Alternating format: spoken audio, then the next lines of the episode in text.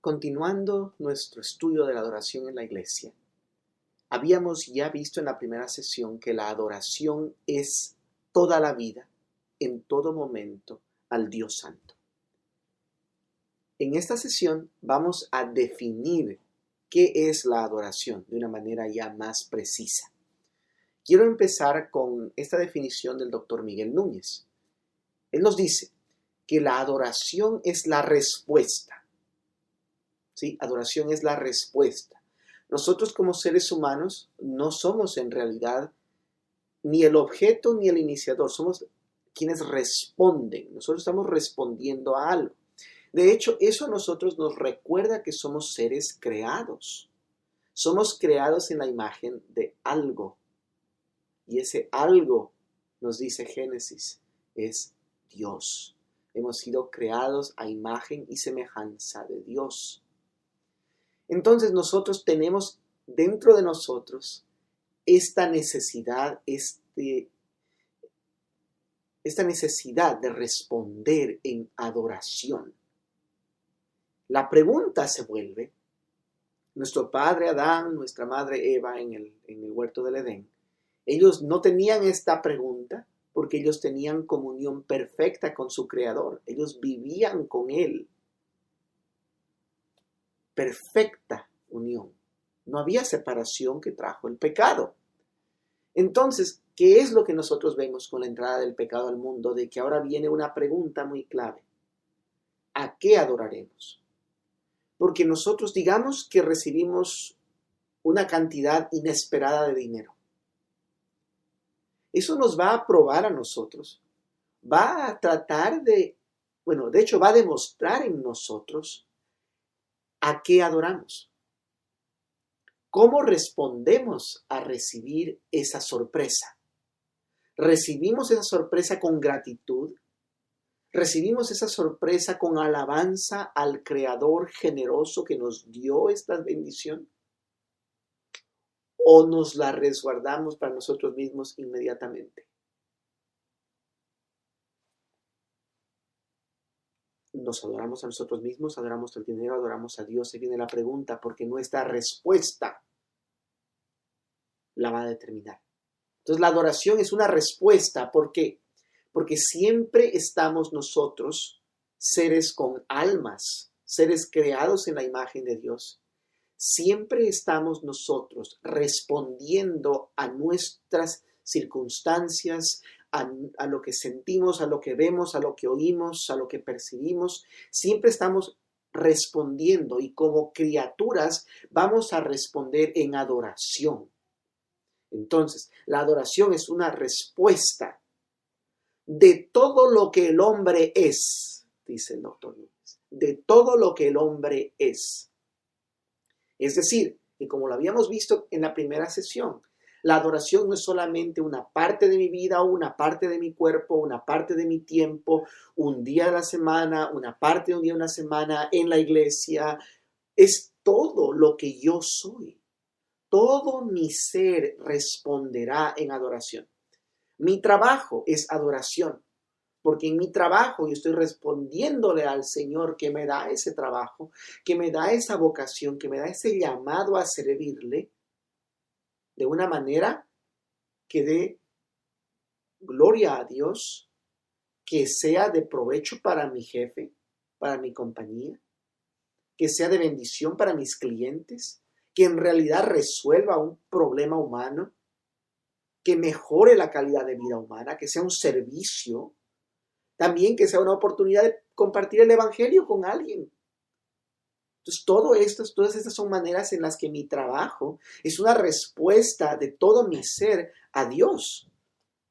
La manera en la que soy padre, la manera en la que predico, la manera en la que toco el piano, la manera en la que salgo a comprar la comida, la manera en la que salgo a la calle, la manera en la que camino, la manera en la que me comporto, lo que hago, lo que no hago, por qué lo hago, por qué no lo hago. Todo esto son respuestas de todo mi ser a todo lo que Dios es, dice la definición. La adoración es la respuesta de todo lo que el hombre es a todo lo que Dios es. ¿Y cómo sé yo lo que Dios es? Yo sé lo que Dios es a través de la palabra de Dios. Dios se revela. Y ese va a ser el siguiente aspecto de esa definición. No podemos nosotros hablar de adoración sin hablar de qué? De la palabra de Dios. Nosotros somos personas que hemos sido salvos por gracia, solo por gracia, solo por fe. Nuestra autoridad es solo la escritura, solo la palabra de Dios. Ella es nuestra autoridad final de fe y práctica. Entonces, mi adoración está determinada, definida, marcada por lo que dice la palabra de Dios. La palabra de Dios nos dice cuál es el carácter de Dios, cómo es Dios, cuáles son los hechos salvíficos que Dios ha puesto en la historia de la humanidad para salvar, para que Jesucristo tenga la gloria de la salvación, para que el Espíritu Santo pueda ser enviado a llenar a la iglesia con poder evangelístico, con poder misiológico, para alcanzar a las naciones.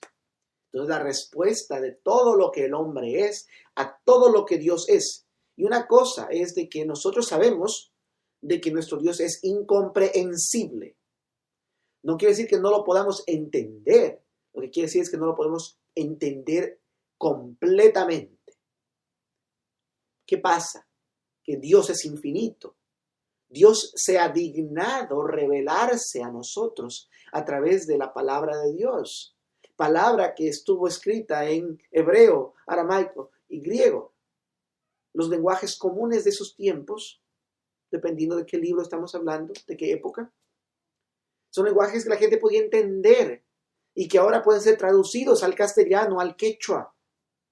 Son nosotros, somos nosotros grandes beneficiarios de una historia de traducción.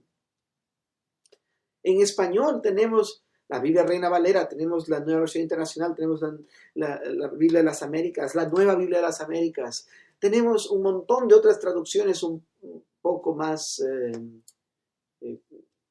bueno, la Biblia, hay, hay tantos ejemplos, la Biblia latinoamericana, la Biblia, para, la Biblia para todos, todo eso.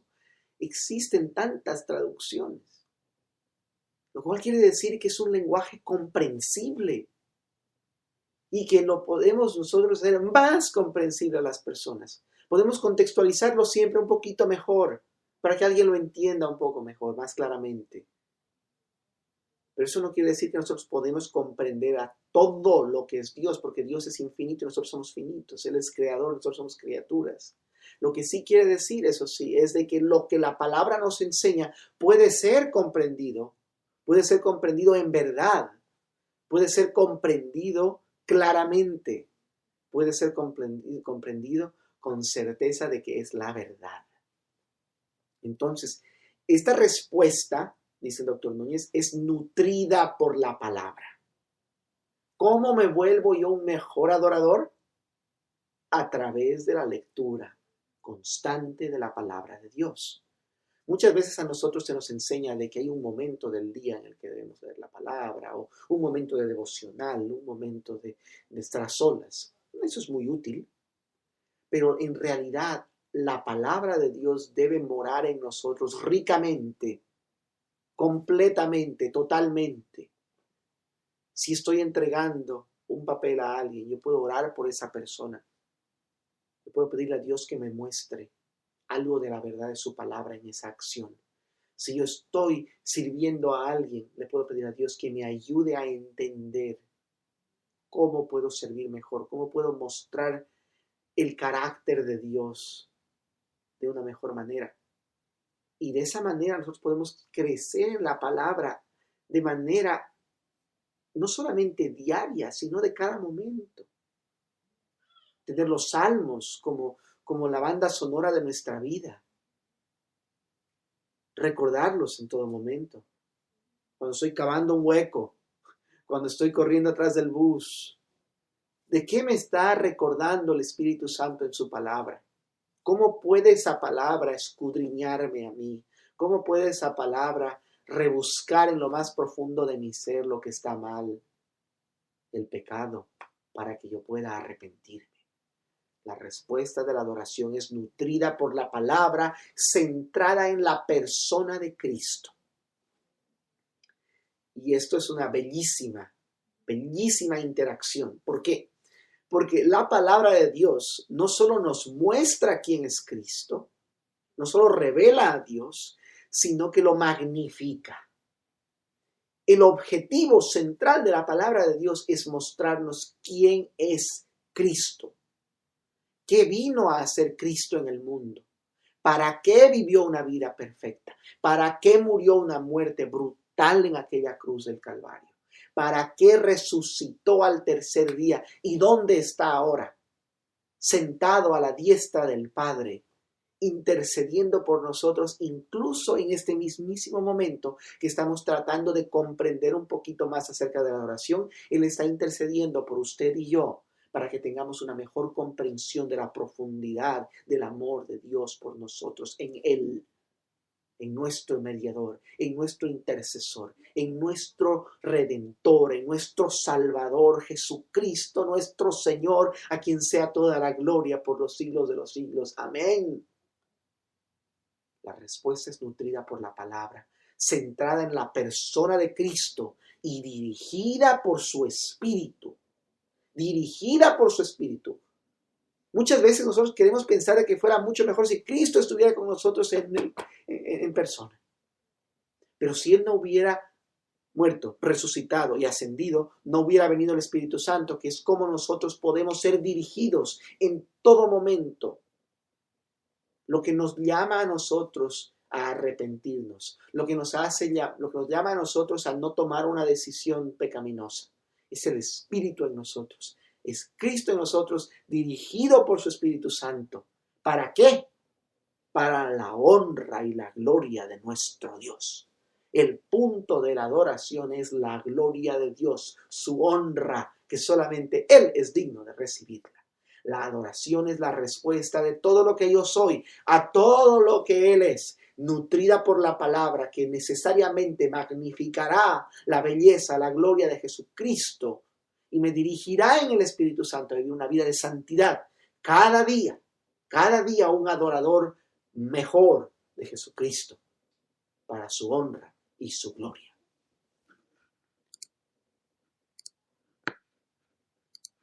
Vemos nosotros también esta definición aquí de Bob Kaufman. La adoración es acerca de lo que nosotros amamos, aquello por lo que vivimos. Es acerca de quiénes somos delante de Dios.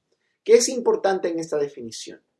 Que la adoración va a manifestar necesariamente cuál es el objeto de nuestro amor, qué es lo que nos apasiona, qué es lo que nos llama a actuar, a hacer algo, qué es lo que nos levanta de la cama, es la búsqueda del éxito, es eh, mitigar nuestro dolor, es eh, buscar una manera de, de, de sentirnos a gusto, felices, contentos, o es el Dios verdadero.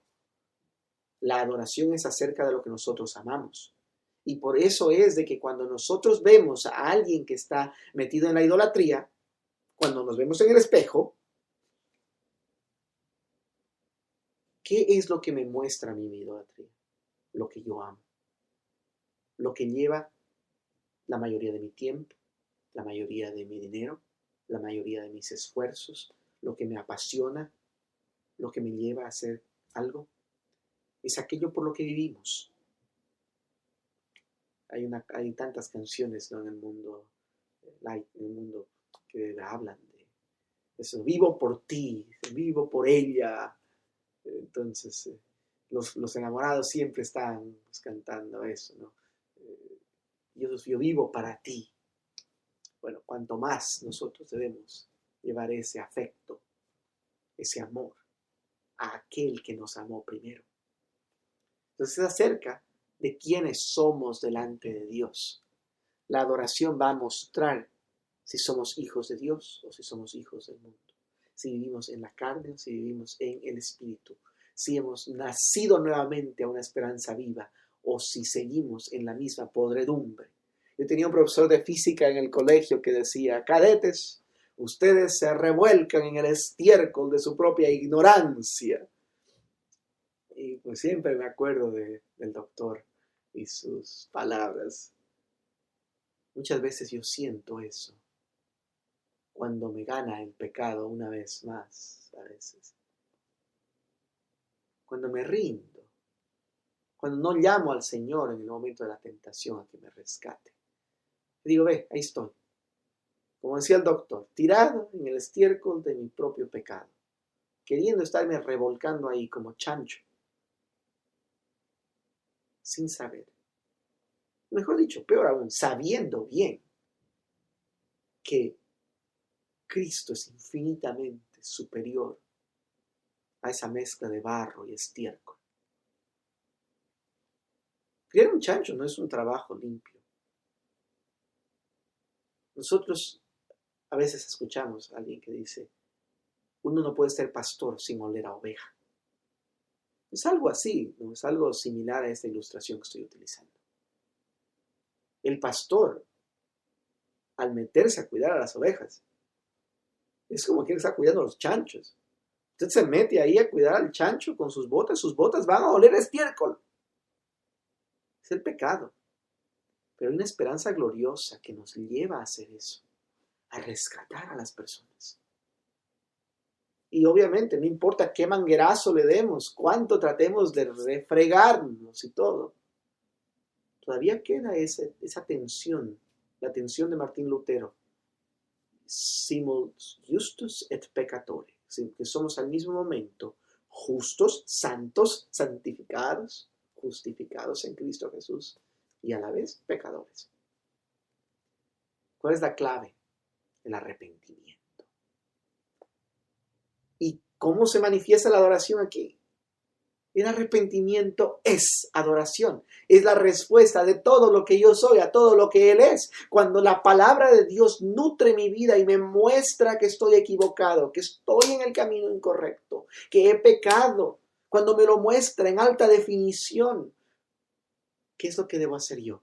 adorar al Cristo que vino a morir en una cruz para pagar por ese pecado, por esa podredumbre, a llevar en sí mismo, en sus pies, el estiércol de mis pecados, para que yo pueda tener perdón y comunión con Él. John MacArthur dice que la adoración es honra y honor dirigidos a Dios, porque lo estamos dirigiendo a perro, gato y garabato todo el día. Pero a Dios es a quien debemos honrar, glorificar en nuestra adoración. Y esta adoración, como dice Vernon Grounds, implica conocimiento de Dios. ¿Y cómo conozco a Dios? Nuevamente, en la palabra, orando, orando la palabra al Señor, recordándole sus promesas, pidiéndole que obre en la manera que Él se ha manifestado tantas veces. La adoración implica conocimiento de Dios, implica temor en su presencia. Debemos temer más, no hacer lo que Dios dice al que dirán. Debemos tener el valor, el coraje, las agallas de hacer aquello que no se va, no se va a entender. Muchas personas van a decir, pues, ¿qué le pasa a este? ¿Por qué está haciendo esto? porque tememos a Dios y no al hombre, porque tememos a Dios y no al peligro que el hombre pueda traer, a final de cuentas, que pueden hacernos, más que acelerar nuestra reunificación con el Dios que nos creó. Temor en su presencia, darle adoración a causa de sus excelencias y actos. Yo no adoro porque yo quiero, yo adoro porque no puedo resistir la belleza del Creador y sus actos, sus excelencias, que me sacó de las tinieblas y me llevó a su luz admirable. La afirmación en alabanza, nuevamente esta frasecita, a todo lo que Él es. Pero no solo lo que Él es, sino todo lo que Él hace. Job. ¿Qué hizo Job? querido estudiante, ¿Qué hizo Job?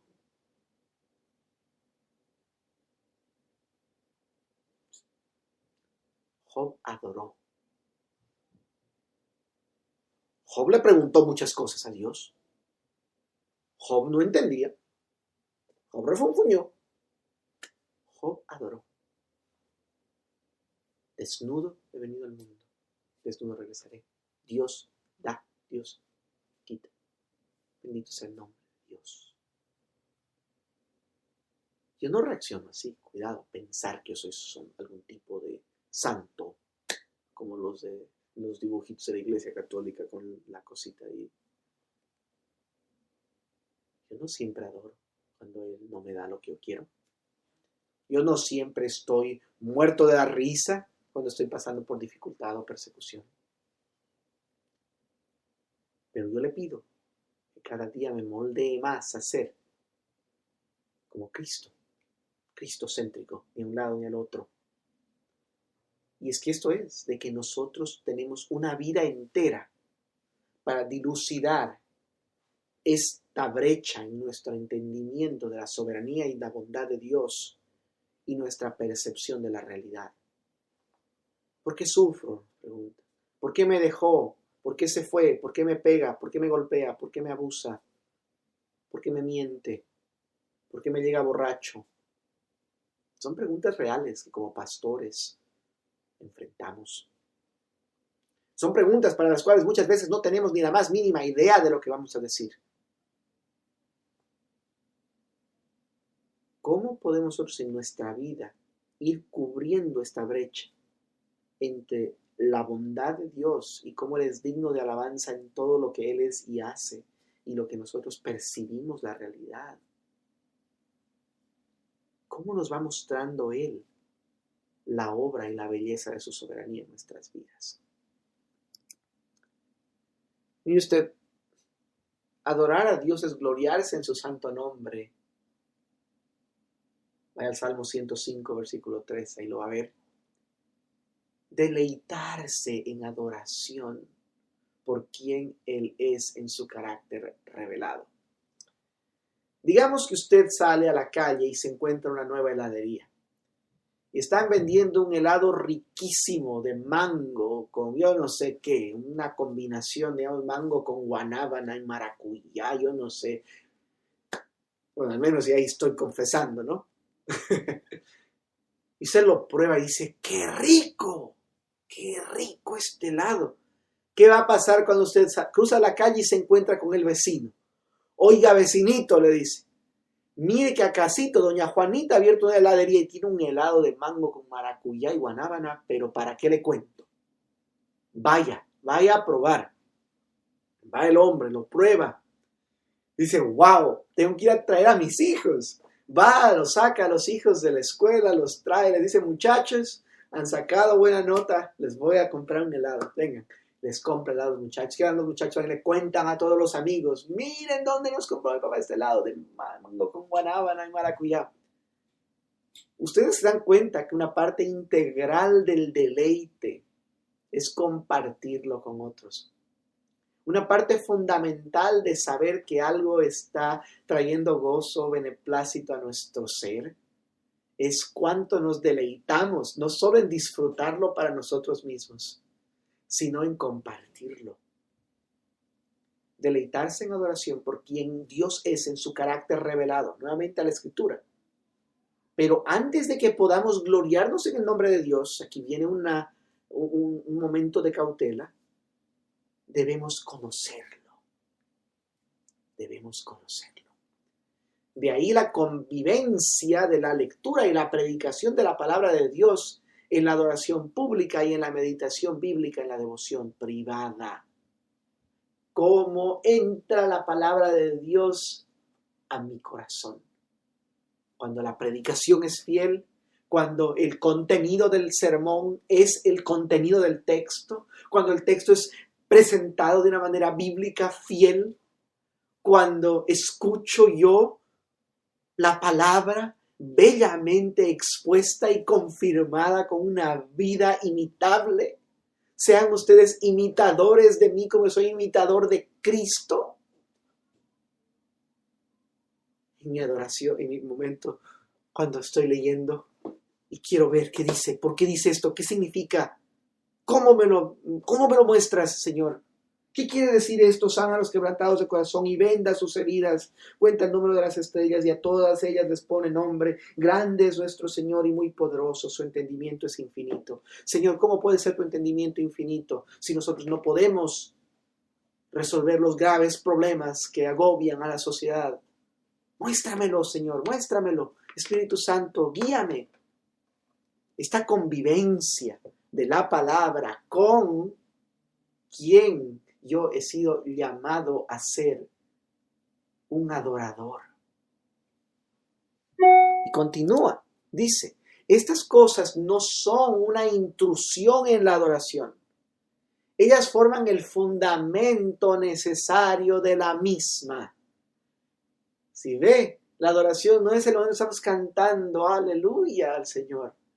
No solamente es eso necesita ser el momento de la predicación de la palabra, el momento de la lectura de la palabra, el momento de la conversación, de la edificación mutua entre nosotros acerca de la palabra.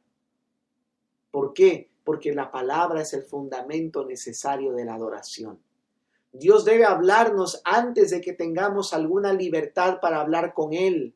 Dios debe revelarnos quién es Él antes de que podamos ofrecerle lo que somos en adoración aceptable. La adoración a Dios es siempre una respuesta a la palabra de Dios. La escritura dirige y enriquece maravillosamente nuestra adoración. Esto lo dice John Stott. Este hombre vivió una vida completa buscando hacer esto buscando mostrar la belleza de la palabra de Dios y vivirla.